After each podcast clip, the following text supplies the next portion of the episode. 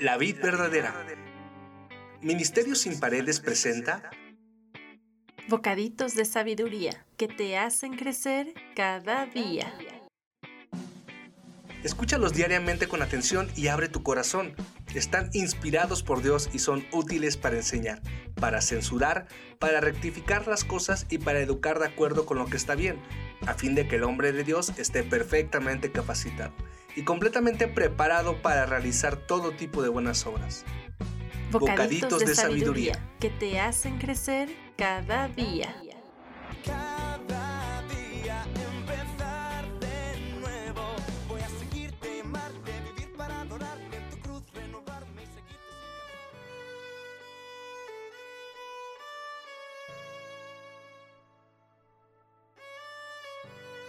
¿Qué tal te encuentras hoy? Es un placer para mí acompañarte en esta emisión número 30 de Bocaditos de Sabiduría. Mi nombre es Dulce Diana y este proverbio nos dice así, a todo el mundo le gusta una respuesta apropiada. Es hermoso decir lo correcto en el momento oportuno. Para los sabios el camino de la vida avanza hacia arriba. Ellos dejan la tumba atrás. El Señor derriba la casa de los orgullosos, pero protege la propiedad de las viudas. El Señor detesta los planes perversos, pero se deleita en las palabras puras. El avaro causa mucho dolor a toda la familia, pero los que odian el soborno vivirán. El corazón del justo piensa bien antes de hablar. La boca de los perversos rebosa de palabras malvadas.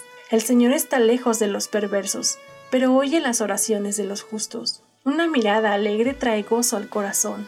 Las buenas noticias contribuyen a la buena salud. Si escuchas la crítica constructiva, te sentirás en casa entre los sabios. Si rechazas la disciplina, solo te harás daño a ti mismo. Pero si escuchas la corrección, crecerás en entendimiento.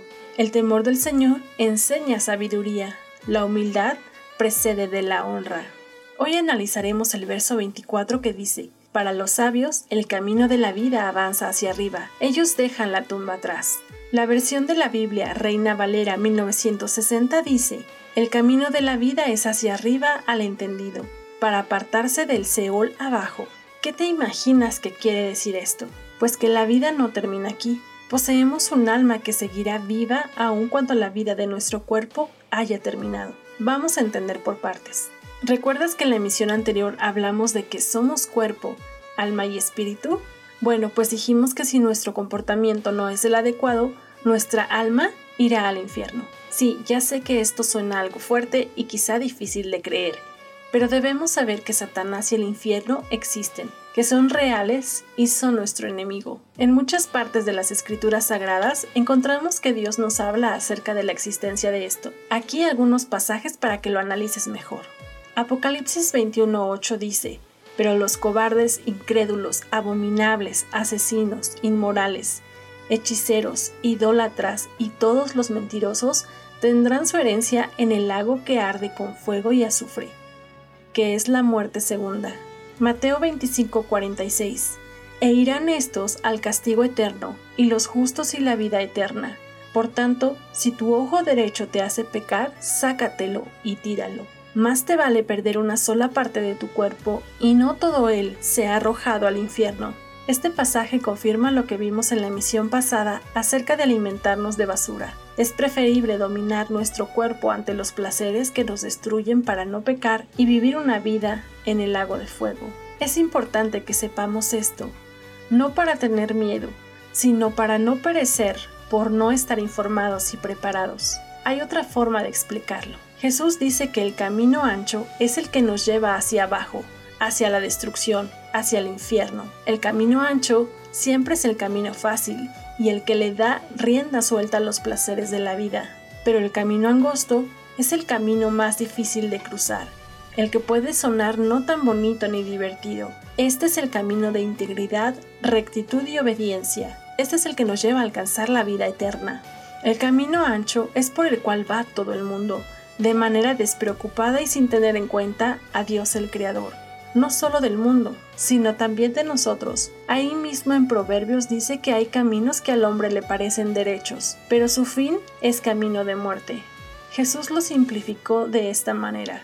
Dijo que todo el mundo anda por ese camino ancho y que por el angosto van muy pocos. Cuando escuchamos y obedecemos la palabra de Dios y sobre todo creemos en el sacrificio de Jesucristo a favor de nosotros, estamos tomando el camino angosto, que es el camino del renunciamiento al pecado, y aceptamos caminar junto a Dios. Es por ello que Dios, a través de estos proverbios, nos insiste tanto para ser sabios y llevar una vida en rectitud y no sufrir las consecuencias, tanto en esta vida como en la siguiente, que es la eterna. Al igual que Dios, también te pido que no tomes a la ligera estos consejos, pero sobre todo que no tengas miedo. Cristo, el Hijo de Dios, venció el pecado al morir en esa cruz, al igual que también venció a Satanás y a la muerte al resucitar. Él vive y reina a la diestra de Dios. Él ya pagó por ti, compró tu libertad, así que te toca a ti hacer tu parte, creer y decidir andar por el camino angosto. Pero no vas solo y no estás solo. Él te ama y promete estar contigo, ayudarte, darte la fuerza para vencer el pecado durante todo tu caminar. Te invito a repetir y confirmar en tu corazón estas palabras. Amado Jesucristo, gracias por tu sacrificio. Hoy creo que tú moriste por mí y resucitaste para darme vida eterna. Perdóname por no haber creído y caer en las trampas del camino ancho. Creí que tenía una buena vida. Demeritaba tu palabra y mis malas acciones. Tú eres un Dios de orden y me deseas íntegro. Gracias por prometer estar conmigo siempre. Necesito de tu fuerza para estar firme. Llena mi espíritu y mi alma de tu presencia. No me sueltes de tu mano. A ti la gloria eterna. Amén.